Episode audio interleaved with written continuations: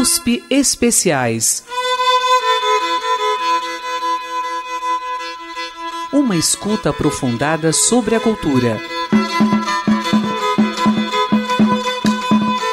No programa de hoje, Mulheres no audiovisual.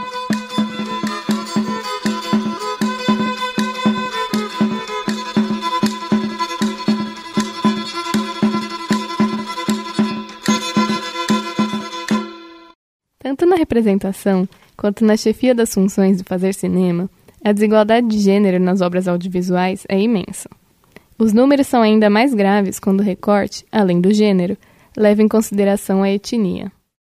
De acordo com os dados obtidos através de uma pesquisa realizada pela Ancine no ano de 2016, de 2.583 títulos analisados, apenas 17% foram dirigidos por mulheres. A situação das outras áreas também não é animadora. Em roteiro, das 1.836 obras, apenas 21% foram feitas por mulheres. Em direção de fotografia, ocupamos apenas 8% dos filmes. A situação só melhora nas áreas de produção executiva e direção de arte, em que ocupamos 41% e 58% dos cargos. A revista Filme e Cultura, de número 63, que traz como tema Mulheres, Câmeras e Telas, ressalta a importância de recuperarmos a história de uma série de mulheres que produziram cinema, mas que tiveram suas trajetórias apagadas. Em sua introdução, lembramos de algumas dessas mulheres. É necessário, inclusive, ressignificarmos a nossa memória para que, quando pensamos em Méliès, o nome de Alice Guy também apareça. Que, quando a importância de Griffith for ressaltada, possamos debater sobre Louis Weber, ou que possamos ter mais material para entender o cinema de Dorothy Arzner sob a perspectiva feminista e queer. Nas nossas referências, é preciso entender se, de fato, o primeiro longa dirigido por uma mulher no Brasil foi apenas na década de 1930, com Cleo Verberena. E quando se fala em Humberto Mauro, é preciso recontar a história de Carmen Santos e entender que, como Gilda de Abreu, mulheres também podem fazer blockbusters e não apenas filmes considerados de nicho. Neste programa, vamos falar com algumas mulheres que produzem no cinema brasileiro de hoje. Primeiro, vamos conhecer Lívia Pérez. Lívia Pérez é cineasta e pesquisadora. Dirigiu os filmes Quem Matou Eloá, Lampião da Esquina e Cinema Diversidade. Desde criança, o meu sonho era ser astronauta. Né? Mas aí meus pais me diziam, e a sociedade também, né? Puxa, mas você é mulher e você é brasileira, sabe? Se ainda, sei lá, você fosse norte-americana. Mas enfim, tinha muito essa coisa, né? Mas eu fui até um certo ponto, né? Tentei os vestibulares para engenharia e tal, mas a minha coisa era muito a comunicação mesmo. Eu passei no vestibular em mediologia na Unicamp e fui fazer o curso. E lá no curso eu tive muito contato com documentário, graças aos professores dessa área que são professores excelentes. E eu gostei muito do documentário, da possibilidade que esse formato me abria de conhecer o mundo, né? Através de uma mediação que era uma mediação de ponto de vista, que era uma mediação que não era do jornalismo também, não era aquela coisa imparcial, aquela coisa corporativista. E quando eu, eu terminei a graduação, com mais três amigos, eu abri uma produtora para poder realizar os meus projetos. Assim, quando você se forma em audiovisual, em mediologia ou em cinema, você precisa achar um jeito de realizar os seus projetos, né? E essa maneira de abrir uma produtora, né, de, de fundar, quer dizer, um grupo de pessoas ali em produzir, foi a maneira que eu encontrei, né, de poder fazer os meus filmes. Quando eu fundei a Doctela, que é o nome da minha produtora, é, realmente assim, eu era a única sócia mulher, né? Os meus sócios eram todos homens. Mas mesmo sendo mulher, eu também preciso reconhecer que eu tinha umas dezena de privilégios, né? Porque eu sou uma mulher branca, sou uma mulher de classe média, eu sou uma mulher que esteve na universidade pública e que fez o ensino, todo o ensino fundamental, médio em escola particular. Então, essa situação no Brasil é uma situação de muitos privilégios, o que me permitiram ter um certo conforto para poder ter essa ideia de empreender num campo que é um campo tão difícil como audiovisual. E aí, se a gente pensar em mulheres no audiovisual, né, a gente pensa que, assim, dos filmes lançados no cinema, nas salas de cinema comerciais, quase 20% são de mulheres, o que é um número muito baixo, né? Imagina só, nem 20% dos filmes lançados comercialmente num ano todo são de mulheres. E aí, quando a gente pensa que também os documentários não ocupam as salas de cinema, né? Porque o documentário é um formato que não consegue bilheteria, né? E se a gente pensa é, nas mulheres que estão fazendo audiovisual, a gente também percebe que as mulheres estão muito mais no documentário. E aí tem uma questão econômica muito forte porque o documentário ele é um formato mais barato, formato que a pessoa faz tendo uma câmera, uma equipe pequena. Só que uma coisa que é que é importante que seja marcada é que é que as possibilidades ainda são muito pequenas para os documentários. E aí, por que, que isso limita as mulheres? Porque as mulheres estão fazendo documentário. As mulheres, em sua maioria, estão fazendo documentários. E então isso acaba que impacta totalmente no número de filmes que as mulheres estão fazendo, né? Então, quando as mulheres estão nesse cargo de direção, elas estão no documentário, em sua maioria. Também é, acaba uma coincidência que as mulheres têm uma agenda política. Né? A gente ainda tem essa agenda. Nós ainda temos temas com os quais é, nós somos oprimidas dia a dia para é, problematizar, para colocar nos nossos documentários. Então, por exemplo, a questão do aborto, mesmo a questão LGBT, que é muito mais sensível para as mulheres. O documentário Quem Matou Eloá, de 2015, aborda o sequestro de Eloá Pimentel ocorrido em 2008 e revisita o papel da mídia na relativização dos crimes de misoginia. Vamos ouvir o trecho. Esse pesadelo já dura 18 horas? Já dura 55 horas. Quatro dias de sequestro. Exclusivo. Ele tá cheio de bala, então qualquer, qualquer decisão precipitada vai me prejudicar. Eu tô agredindo minha namorada, essa desgraçada aqui. Eu sou namorada. Cala a boca, cala a boca. No momento que a mulher resolve se separar, ele acha que está perdendo o controle. Exclusivo. Nós estamos ao vivo. Está em nome da sua família, porque sua mãe está desesperada, quer saber se está tudo bem, só isso. Exclusivo. Não tem esse direito. Você não viu essas imagens em nenhum outro canal. No que a gente vê na televisão, a gente sabe mais do que faz o Lindenberg do, do que do que faz a Eloá. A Eloá parece que não existe, ela é uma decorrência do Lindenberg. O brasileiro não tirou os olhos da televisão na expectativa para o desfecho do caso. Inúmeros veículos de comunicação, vários, eh, várias vans, antenas parabólicas, tem muita gente de televisão, muita gente de mídia lá. E a entrega, um barulho lá no local. Aconteceu um disparo, Percival. Um barulho, exatamente, é um barulho de disparo. Houve, uma, houve um disparo lá dentro. Aconteceu um disparo. A gente consegue ver uma movimentação grande dos policiais ali no final da rua, Gotino. Aconteceu um disparo. Você. Um estrondo muito grande aqui. Gotino, a gente consegue ver uma movimentação. Em 2008, houve um crime que depois ficou popularmente conhecido como o caso Eloá, que foi quando uma garota de 15 anos de idade foi sequestrada e assassinada pelo ex-namorado dentro da própria casa.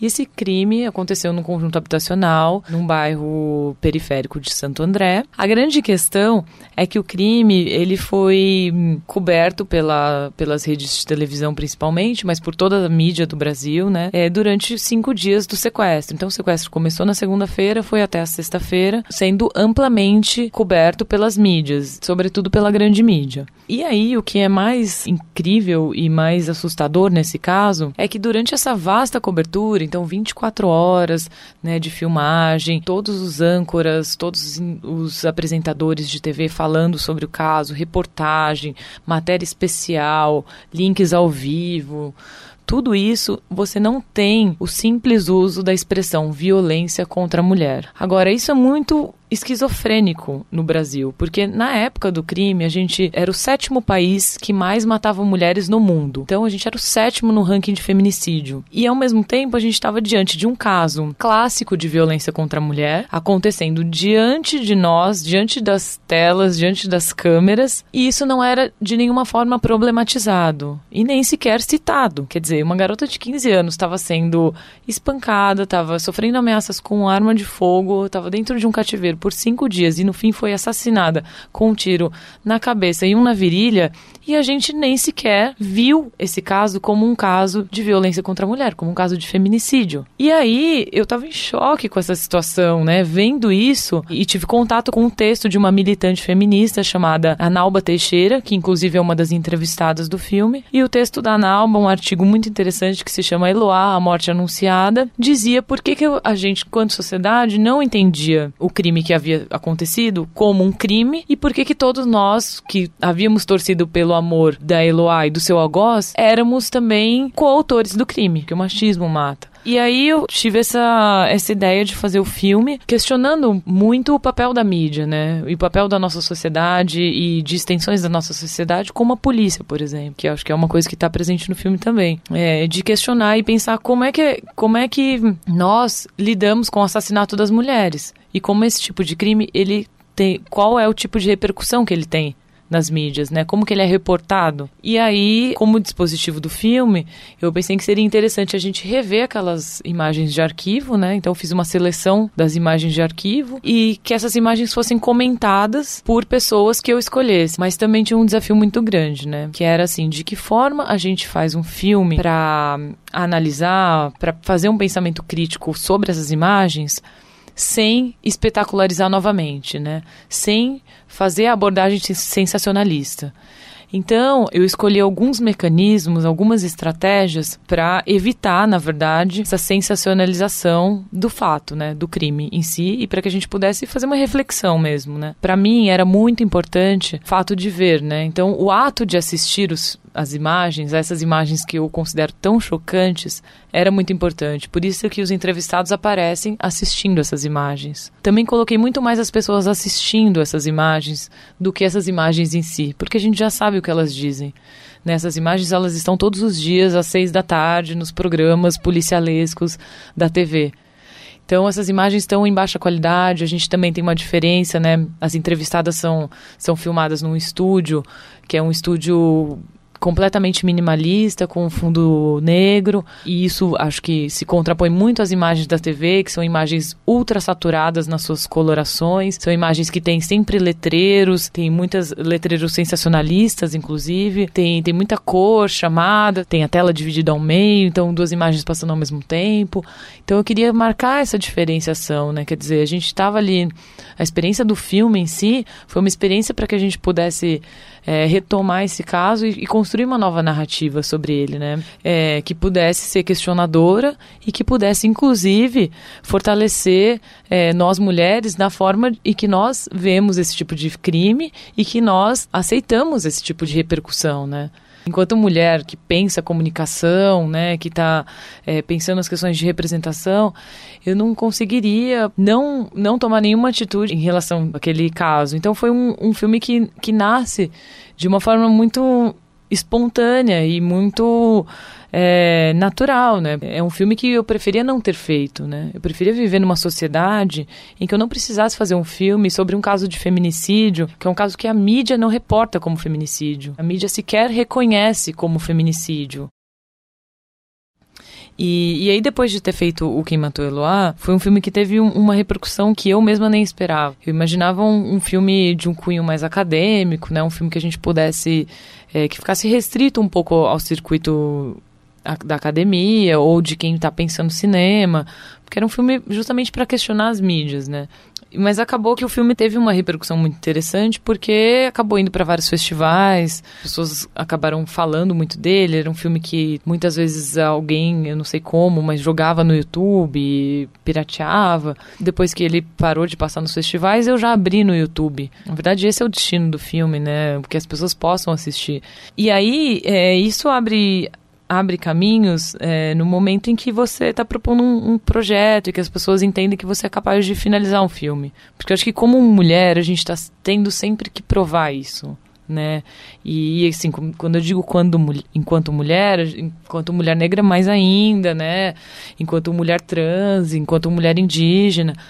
Mas assim, enquanto, já enquanto mulher branca, você tem que ficar provando que você é capaz é, de finalizar alguma coisa, né? De fazer um filme até o final, de trazer um olhar que seja um olhar original, de propor um dispositivo de um filme, de escrever um roteiro. Tudo isso, assim, é muito complicado, assim, num, num ambiente tão masculino quanto o ambiente do audiovisual. Como foi trabalhar com uma equipe majoritariamente feminina? Quando eu tive a ideia de fazer o Quem Matou Eloá, é, surgiu essa questão, porque no, no próprio edital que o, que o filme foi financiado, ele dizia que uma equipe com mulheres um, daria um ganho para o projeto. Então eu pensei, bom, por que, que eu não posso colaborar com mulheres, né? E aí a gente montou uma equipe onde as cabeças da equipe, né, quer dizer, os cargos principais, então direção de fotografia, direção de produção, montagem, técnico de som, direção de, de som, eram mulheres. E tudo isso passa por um processo da gente se fortalecer mesmo, né, de chamar as mulheres, de chamar mulheres negras, né, de chamar mulheres indígenas e pensar como é que a gente constrói essa rede e como é que inclusive a gente lida com as nossas questões, com as, as questões que a gente enfrenta em termos de insegurança enquanto mulheres, em termos de experiências de machismo que a gente já passou, ou de questões até subjetivas, ou de questões que a gente tem conosco pelo fato de sermos mulheres nessa sociedade e como a gente vai lidar com isso na produção audiovisual. E aí, quando eu falo produção audiovisual, eu falo em termos de assuntos que a gente vai trabalhar, de formas de trabalho, de pensar em equipes mais horizontais em sets de filmagem onde não tenha questões de assédio, onde a gente possa se sentir confortável para trabalhar para exercer nossos cargos. Isso, né, é muito difícil, né? Às vezes você conseguir expressar enquanto mulher a sua a sua opinião de diretora ou seus direcionamentos como diretora, você não consegue, né? Porque você tem uma equipe toda de homens que simplesmente vão questionar, eles não vão seguir o que você está pedindo para ser feito, né? Eu sempre tive uma relação muito forte com a, com a questão da, da, pesquisa, né, da pesquisa dos filmes em si, e eu sempre gostei muito de pesquisar, né. Então eu estou fazendo meu doutorado na ECA, na Escola de Comunicações e Artes da USP, né, eu faço no programa de meios e processos audiovisuais, é, com a professora Esther Hamburger, Bom, a minha pesquisa é sobre mulheres diretoras nos anos 80 e 90, pensando quais eram os temas, quais eram os desafios e os contornos dessa produção, né? Como é que as mulheres estavam no audiovisual, como é que as políticas públicas desses períodos ajudaram ou atrapalharam as mulheres e tentar, sobretudo, catalogar, dar uma importância para esse tipo de produção. Mas também tenho meus planos como diretora, né? É, eu não consigo dissociar as duas coisas, elas estão profundamente envolvidas porque meus filmes também tem processos de pesquisa muito profundos, mas eu estou no momento produzindo um, um curta-metragem de animação que fala sobre assédio e sobre a relação que as mulheres têm com o próprio corpo a partir da, das pressões da sociedade. E estou também estou é, iniciando um projeto de um documentário sobre duas mães é um casal de mulheres lésbicas é, que, que vai ter os que vão, que vão ter os seus primeiros filhos, um casal de gêmeos, uhum, que vai nascer em outubro. Estou sempre tentando fazer os projetos dentro do campo audiovisual, pensando temas de mulheres, mas pensando também que as mulheres podem falar sobre qualquer tema. Né? As mulheres podem falar, falar sobre, por exemplo, é, agricultura, ou sobre economia, ou, ou sobre mídia, né? Como foi o caso do Matou Eloá, o caso do Lampião também, é sexualidade e mídia.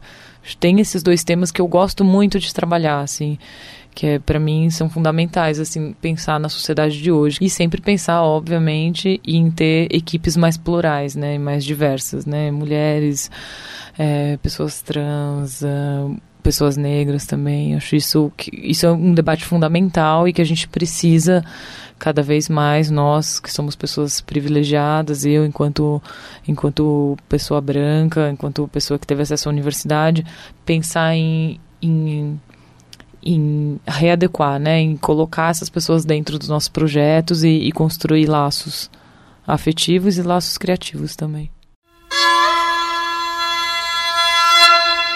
Vamos conversar agora com Cassandra Reis. Ela é formada em audiovisual pela Escola de Comunicações e Artes da USP. Trabalha com animação e, atualmente, trabalha como assistente de arte na Koala Filmes. Vamos conhecer um pouco mais sobre Cassandra. Todas as minhas referências, assim, até eu escolher, e um dos motivos de ter escolhido o curso, né, de, de audiovisual, é produção infantil, assim. Acho que foi a formação do meu gosto audiovisual de quando eu era pequena, assim. E isso reflete um pouco no que eu escolhi produzir, assim. Minha primeira produção, assim, né, que é minha primeira direção é para criança e é o que eu quero produzir é conteúdo para criança. De certa forma, é uma coisa, enquanto espectador mesmo, depois de adulto, é um pouco negligenciado, assim.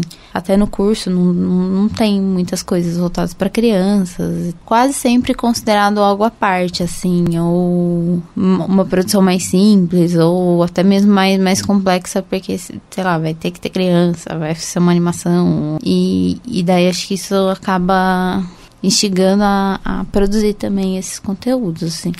Mas por ser uma coisa que foi super importante para mim e que eu, quando eu cheguei no curso, por exemplo, com, com a, essa era a minha bagagem, que, era, que era, eram essas minhas referências, e eu não tive elas contempladas, assim, né? Então, eu fui mais pra animação, e o que a gente tem hoje em dia é uma grande produção de animação, é, sei lá, animação para série de TV, por exemplo, para criança, atualmente no Brasil é muito forte. E, várias produções originais também, assim, mas eu sinto que, que a minha formação enquanto profissional, que foi que eu tive dentro da, da faculdade, assim, isso não foi muito considerado. Daí é um pouco difícil tentar se aproximar profissionalmente desse lado, já que não, não houve tanto contato não ser apresentados. Tem alguns movimentos atuais, assim, de, de se fortalecer mesmo enquanto, enquanto profissionais mulheres dentro da área. Porque é sempre uma área que, sei lá, é mais produção, é mais uma, uma parte que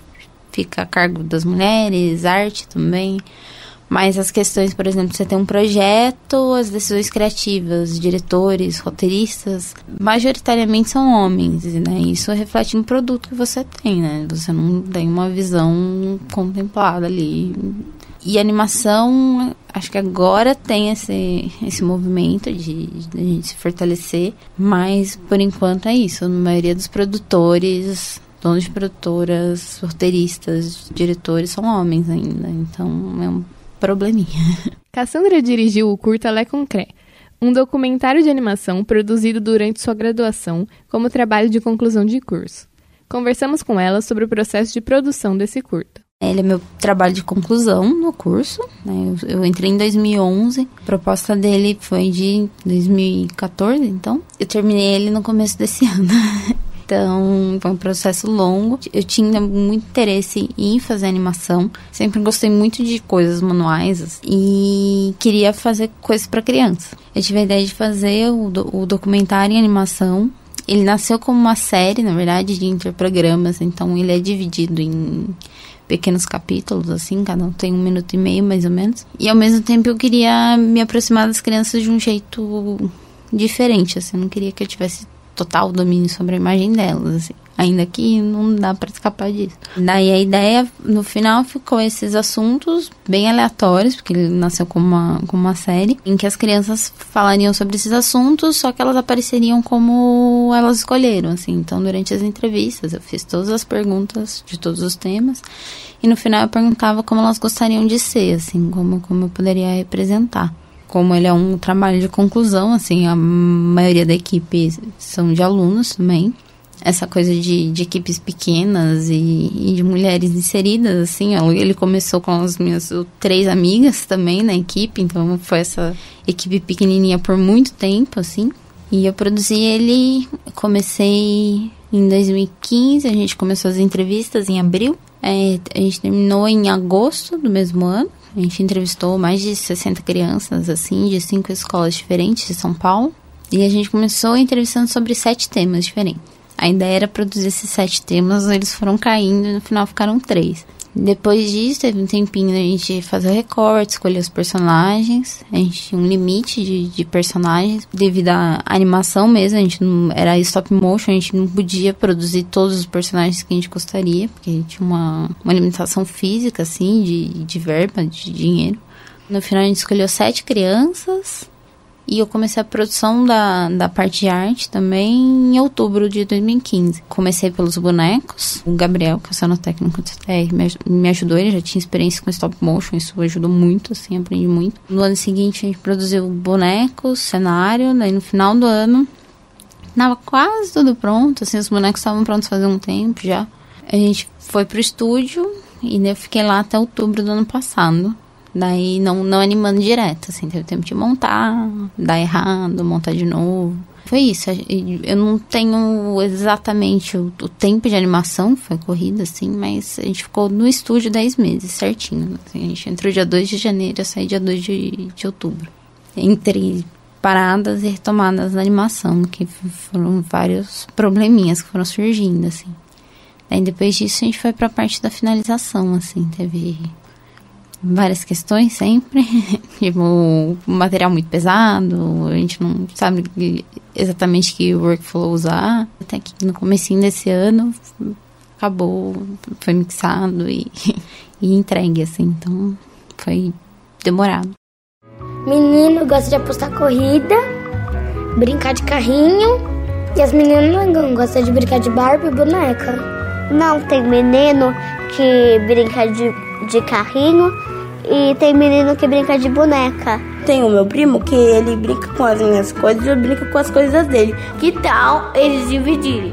Dá a boneca pro menino e dá o carrinho pra menina. Aí tudo vai estar tá bem, tudo é amigável por aqui. Ouvimos agora parte do Le Concret, que ganhou os prêmios Carlos Saldanha de Melhor Curta de Estudante Brasileiro e o Melhor Curta Infantil, na edição de São Paulo do Festival Anima Mundi. Como foi para você ver a recepção da obra? É bem difícil, assim, passar o filme. E mudou muito. Eu vi três sessões dele. Eu vi uma no Rio, que era. Um, eu fui na sessão, não sabia, mas no fim ela era uma sessão adaptada para crianças com autismo, que, que, que, foi bem legal, assim. Bom, elas interagiram bastante com o filme, com, com, com os filmes da sessão, né? Com a sessão. Uh, depois eu vi, eu, eu vi duas sessões aqui em São Paulo, assim. A última que eu vi foi no último fim de semana. Acho que ela era, era uma das mais cheias, assim. Foi bem legal, assim, porque eu sentei bem apaisando, assim, no meio do. estrategicamente no meio de muita gente pra para ficar ouvindo mesmo, né? E ele era o último filme da sessão também. Então, daí geralmente a paciente, todo mundo começa a falar, né? Daí, e daí você fica tentando pescar se, se as crianças interagirem. Sempre tive um pouco essa dúvida, assim, apesar de ter feito pra. Ele sempre pensado como um conteúdo pra, pra infância, assim, ele tinha uma. Sempre teve uma recepção boa do, de adultos, assim, todo mundo assiste, tipo, às vezes acha engraçadinho, acha fofo.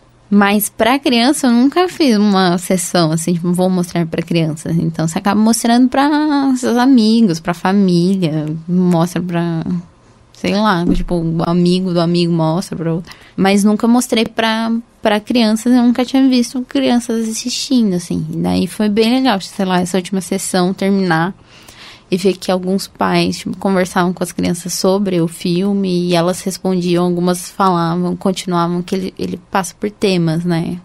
Algumas ficavam falando sobre os temas, assim, do tipo, um conceito delas, assim é, é bem legal, assim, mas até chegar nesse ponto de ser bem legal é, uma, é muito difícil, assim, ter que entregar ele pro mundo, assim, falar, olha, vejam o que eu fiz, é desesperador. Você sentiu a diferença em relação a produzir na graduação e o mercado de trabalho? Eu trabalho atualmente na área, eu trabalho agora com arte para animação, numa produtora que, que faz praticamente stop motion é, no, é, aqui em São Paulo. Eu trabalho como assistente de arte na oficina deles. Mas é muito diferente, assim, de produzir. Até de o, o que se produz e o ambiente em que se produz, assim. É, é, bem diferente do que, do que eu tive no, no Concrete, que era isso, uma equipe pequena, de pessoas que eu já conhecia há muito tempo. A equipe que eu trabalho agora é, é majoritariamente feminina, tem muita, muita mulher, porém os cargos de decisão criativa são homens, todos eles isso influencia muito no produto que que está sendo produzido, assim. Mas isso acho que é uma coisa, conversando com outras mulheres que trabalham na área, que ainda é o que mais tem, assim. Que você acaba trabalhando em projetos que não necessariamente você se identifica, porque são os projetos que existem, porque são os homens que estão produzindo e, tipo, que tem esse, que, que tem um, uma produtora, né, tem uma pessoa jurídica por trás, assim. Né? É meio. Isso é bem, é bem diferente de, de produzir um projeto seu, assim, do jeito que, que você acredita, assim, no fundo. Tem alguns grupos que estão. Que, que estão se articulando, assim, até no último Animal Mundi, no Rio de Janeiro, teve uma mesa sobre mulheres animação, assim, então é um assunto que tá mais, mais em voga, assim, né? As pessoas estão, a gente tá se engajando mais, assim. E daí foi criado um fórum, então tá tá mais, sei lá, mais presente o assunto, assim. Então, acho que um modo bom para quem quer entrar na área e tal. Eu tô entrando na área também agora, não posso falar nada de muito de fora, assim, tô, tô tateando ainda. É procurar profissionais na área, assim, e tentar ter, ter uma conversa mesmo, assim, conhecer tipo, de experiências pessoais. Assim, a gente teve algumas reuniões desse grupo e é muito bom, assim, porque são assuntos que são comuns a muitas pessoas. E daí tem uma coisa do, de quem já tá há mais tempo, né? Que no mercado de, de, de, de ser muito acolhedor com quem tá entrando e de receber projetos, assim, dar uma, uma, uma espécie de mentoria, assim, que é, que é bem possível, assim. Principalmente que é uma área, querendo não pequena, assim, é bem uma panelinha, de repente você acabo conhecendo todo mundo. É, então acho que é, que é que é isso, procurar alguma entradinha ali e, e conversar mesmo, assim, porque acho que tem muita gente aberta a conversar e, sabe, tipo, facilitar um caminho que, sei lá, pra, pra quem começou na animação anos atrás, era mais difícil, assim. Então, acho que tem muita gente que, que agora se propõe a, a dar essa ajuda, assim. Então, é bem é uma área bem acolhedora, assim, tipo, é bom se, nesse caso, assim, todo mundo se ajuda. Agora, vamos conhecer um pouco sobre Cristina Amaral.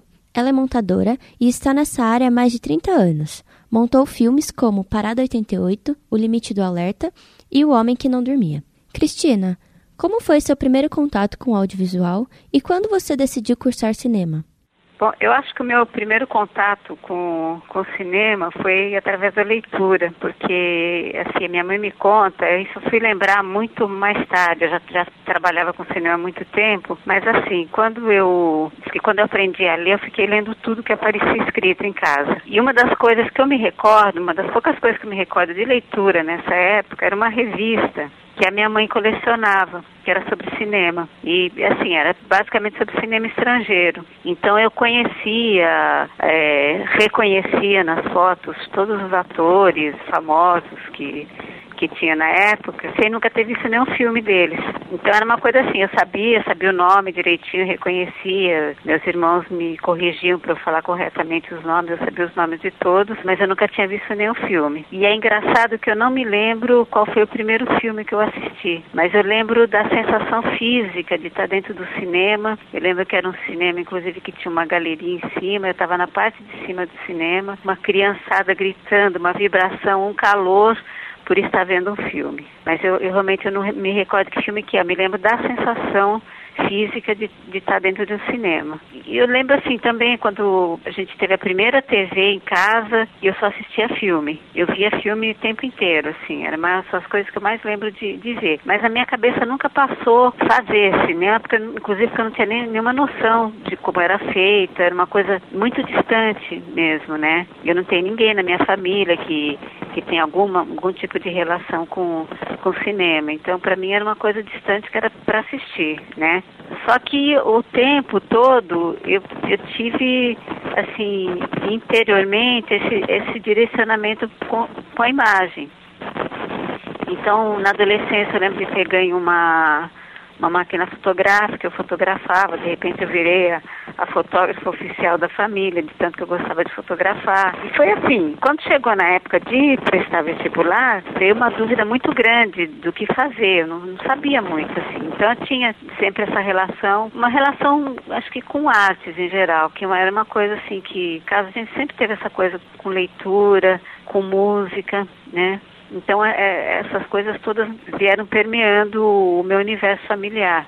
Né? E quando foi para decidir que vestibular prestar, eu fui atrás de uma coisa que me trouxesse essa relação com a imagem, sem muito saber ainda direito o que seria o cinema. Eu lembro que meu colégio, na época, fez uma semana de orientação vocacional, que foi uma coisa que que para mim foi muito elucidadora, assim, foi uma coisa que me ajudou a meio buscar que viés de curso eu iria procurar. E aí nessa busca eu acabei prestando vestibular para para ECA, que é a Escola de Comunicações e Artes da USP, e passei no vestibular. E dentro desse curso, é, que o curso básico te dava um leque todo de, de possibilidades, né? E nesse leque o cinema acabou me atraindo novamente. Então aí eu fiz o curso com especialização em cinema e aí no tempo depois que o curso de cinema também me possibilitava ter contato com todas as áreas de realização, eu acho que eu descobri na montagem a, a minha praia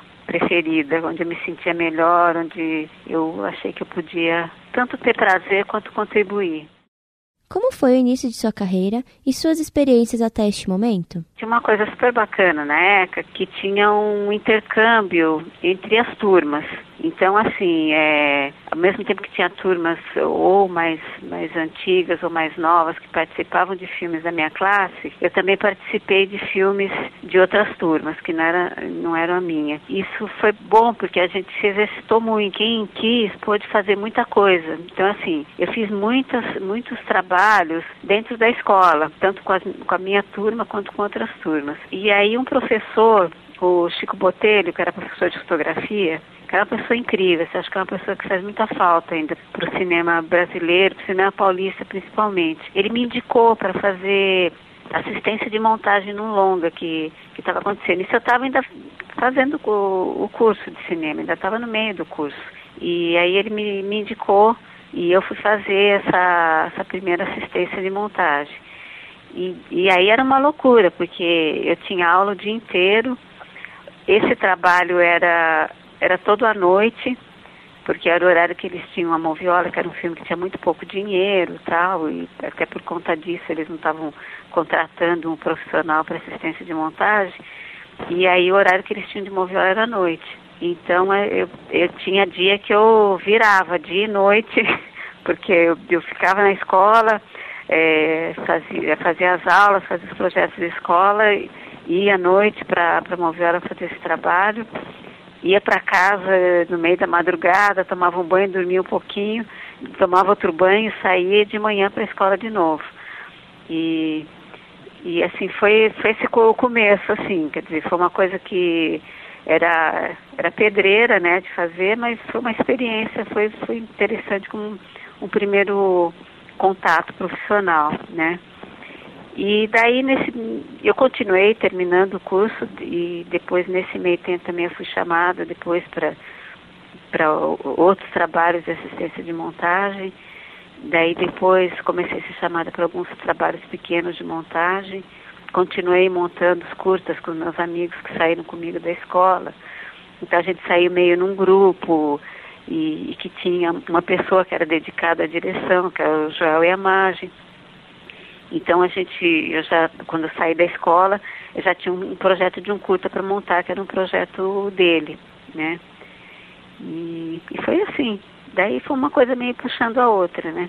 Na verdade, eu, eu considero que eu tive muitas sortes nesse, nesse processo. A minha primeira sorte foi ter tido aula com o professor Paulo Emílio Salles Gomes que foi a pessoa que primeiro introjetou o compromisso, a responsabilidade do que é fazer cinema. Então você tem que estar sempre ligado às suas raízes, à tua origem, à, à cultura do seu país. É um compromisso muito sério.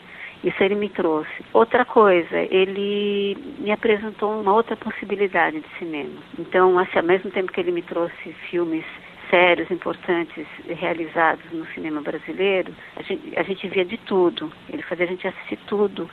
E era um período assim que é, a semelhança até um pouco do que a gente está vivendo agora, o Brasil produzia 120 filmes por ano. E a gente tinha que assistir todos os filmes que entrassem em cartaz. Era lição de casa. E a gente discutia esses filmes em aula. E os filmes que não entravam em cartaz, ele pedia cópia emprestada para os realizadores e levava na sala de aula para a gente assistir. E foi exatamente esse cinema que estava impedido por uma censura política e econômica de, de ser exibido nas salas de cinema, que foi, foi o cinema que me iluminou o caminho.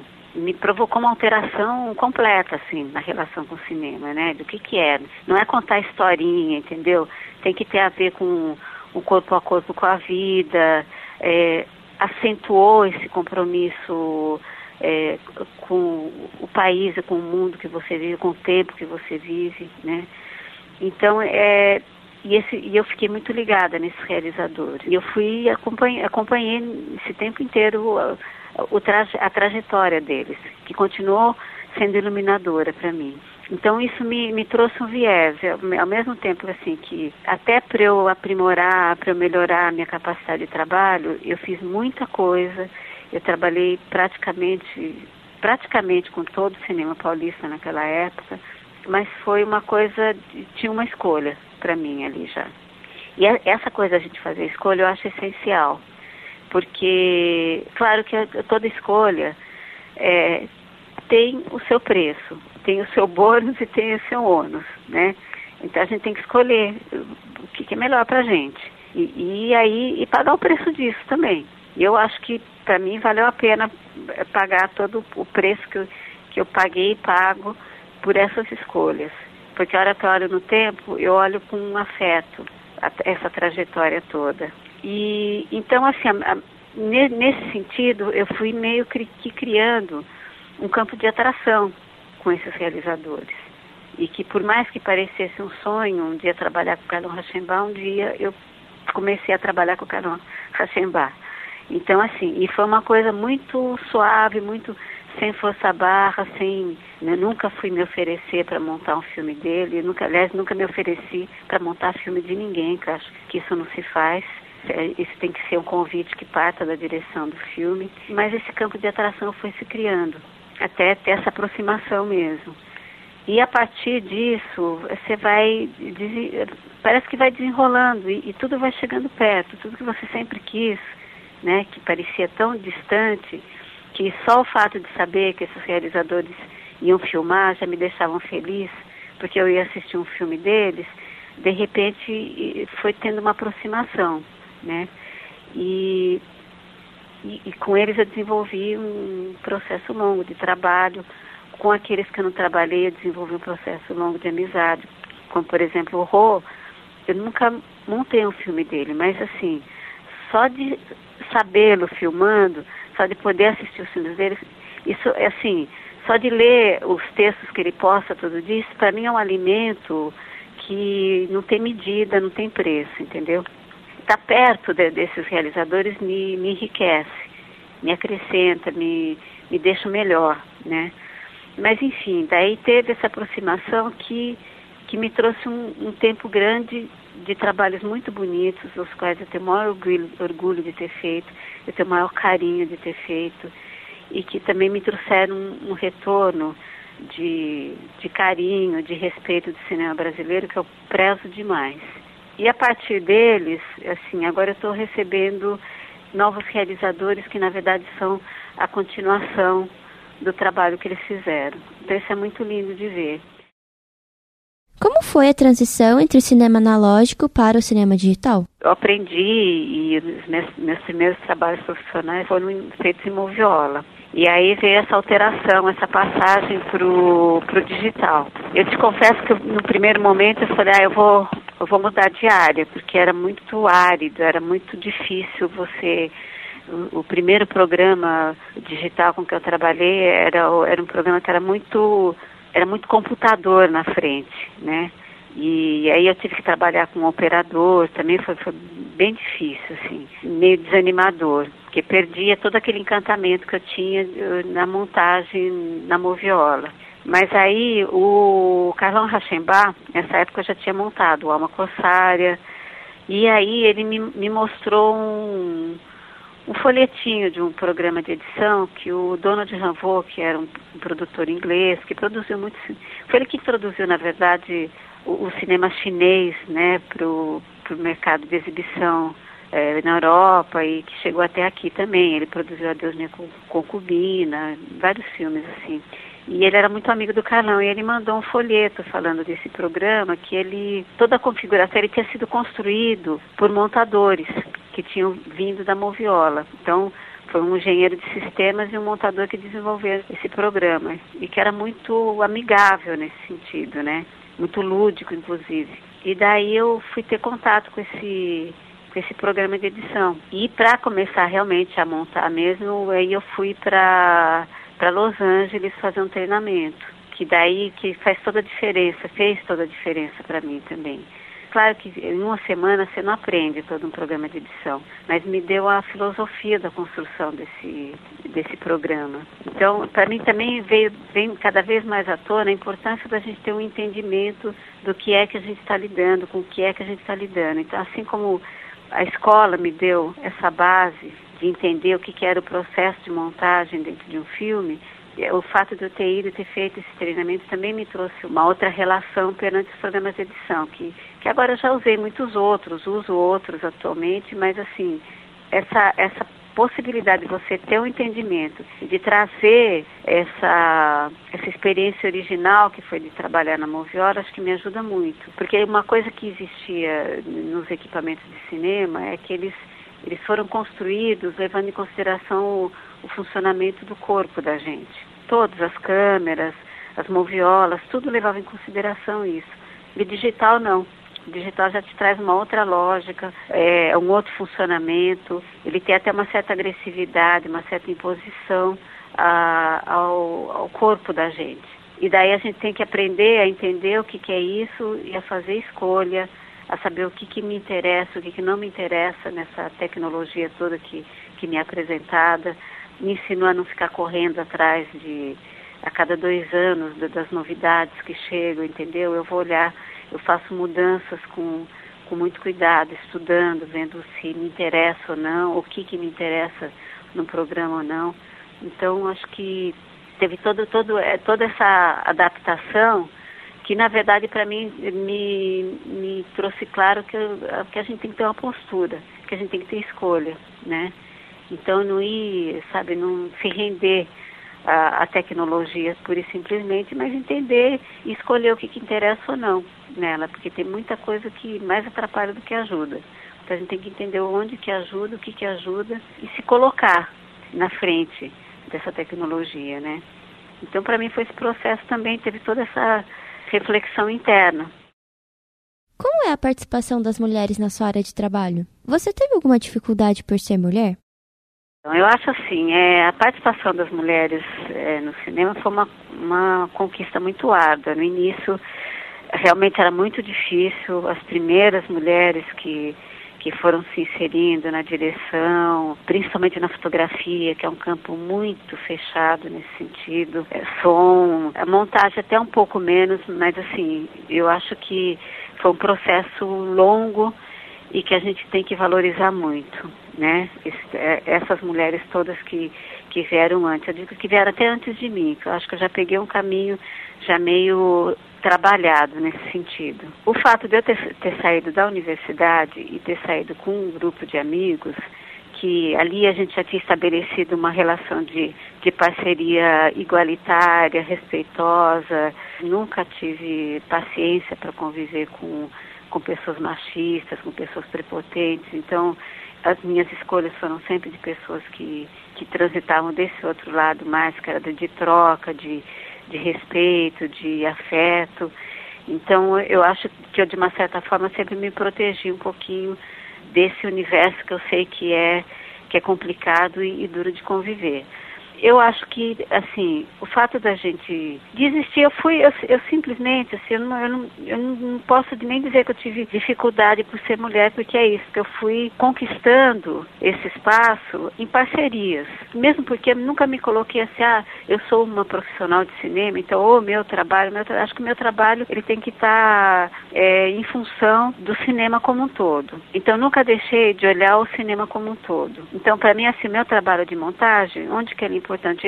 Ele é importante na medida de ajudar a construir e de ajudar a continuar existindo um tipo de cinema que eu acredito. Então, sempre transitei nesse sentido, né? E nesses espaços que eu escolhi transitar, eu não tive essa convivência com, essa, com essas dificuldades. Pelo contrário, acho que as pessoas sempre foram muito respeitosas com o meu trabalho, elas sempre valorizaram o meu trabalho, me deixaram com liberdade nesse sentido. Por isso que eu digo que é importante a gente fazer escolha, porque isso implica muito nisso.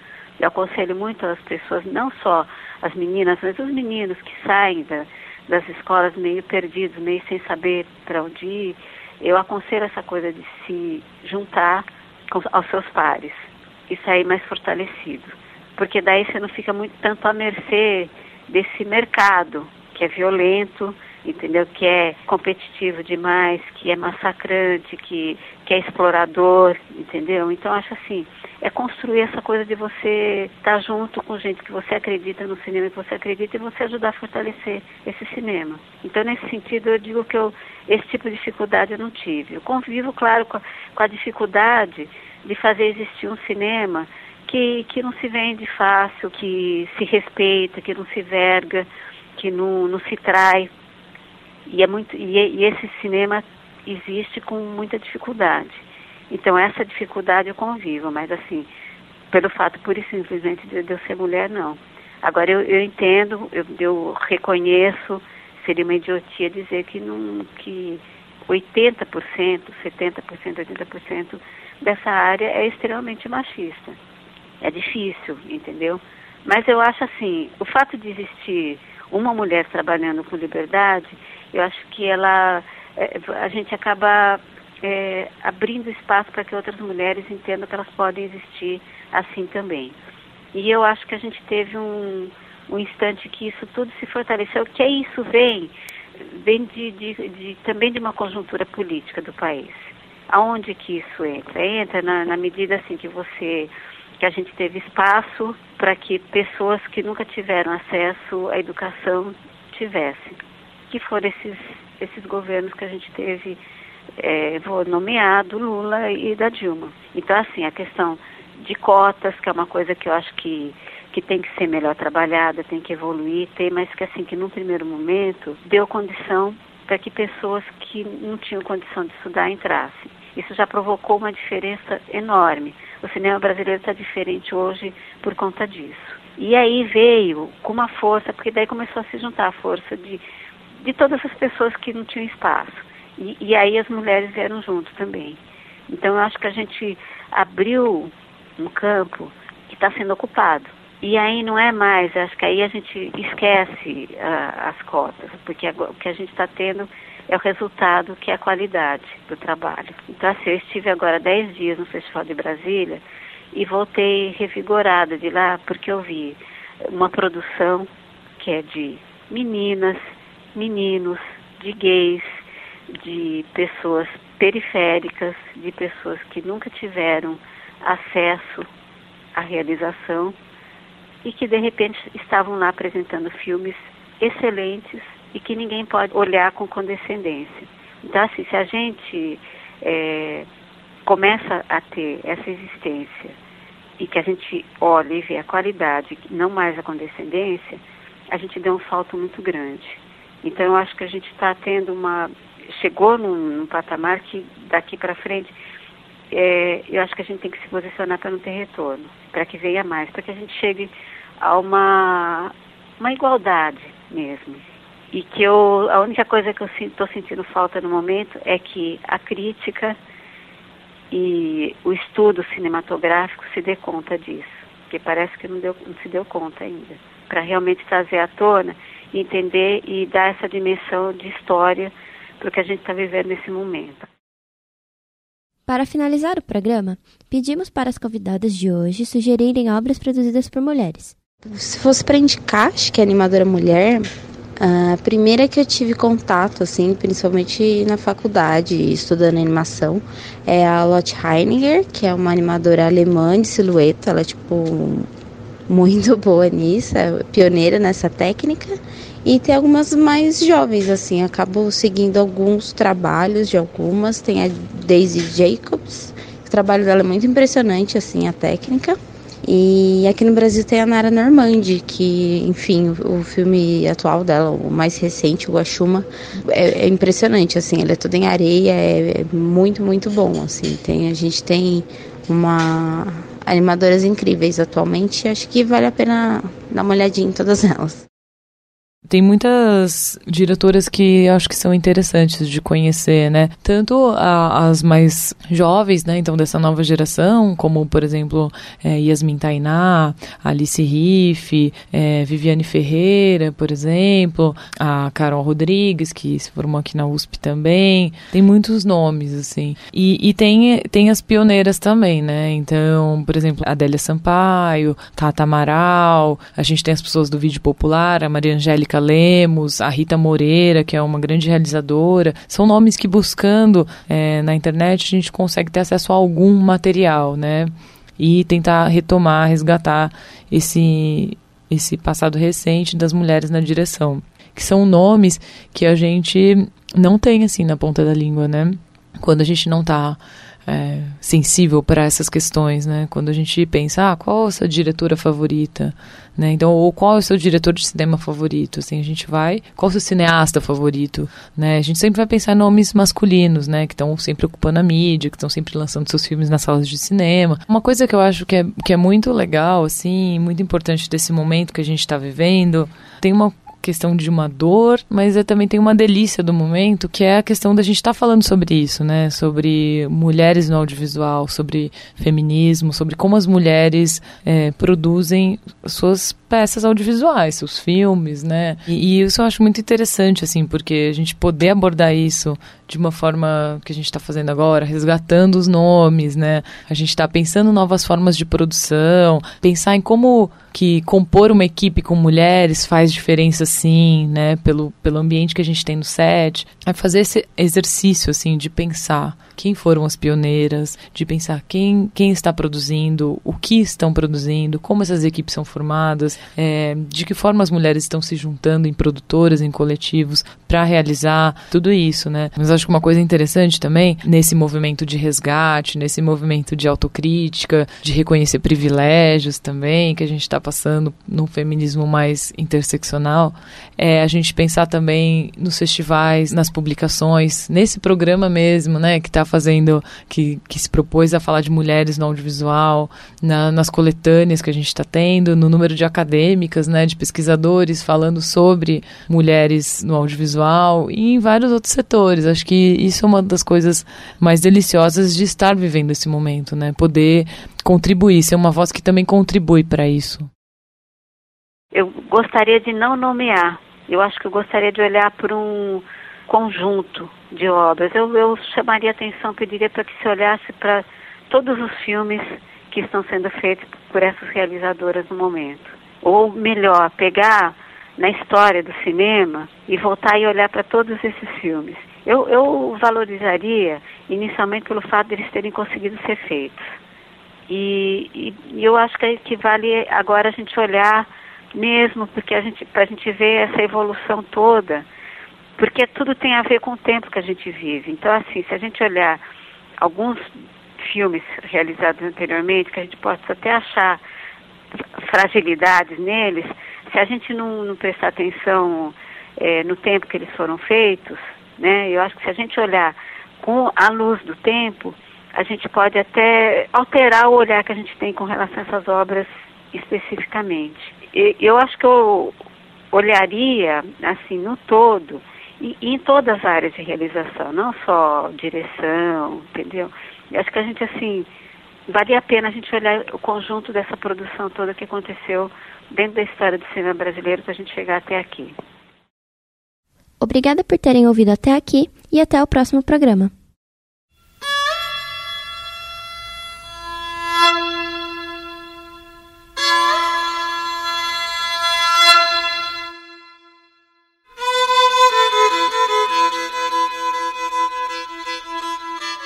Produção: Grazela Zanfra e Letícia Silma. Edição: Letícia Silma. Trechos das obras: Quem Matou Eloá, de Lívia Pérez, e Lé Concré, de Cassandra Reis. Trecho pesquisa da revista Filme e Cultura, número 63. Mulheres, Câmeras e Telas.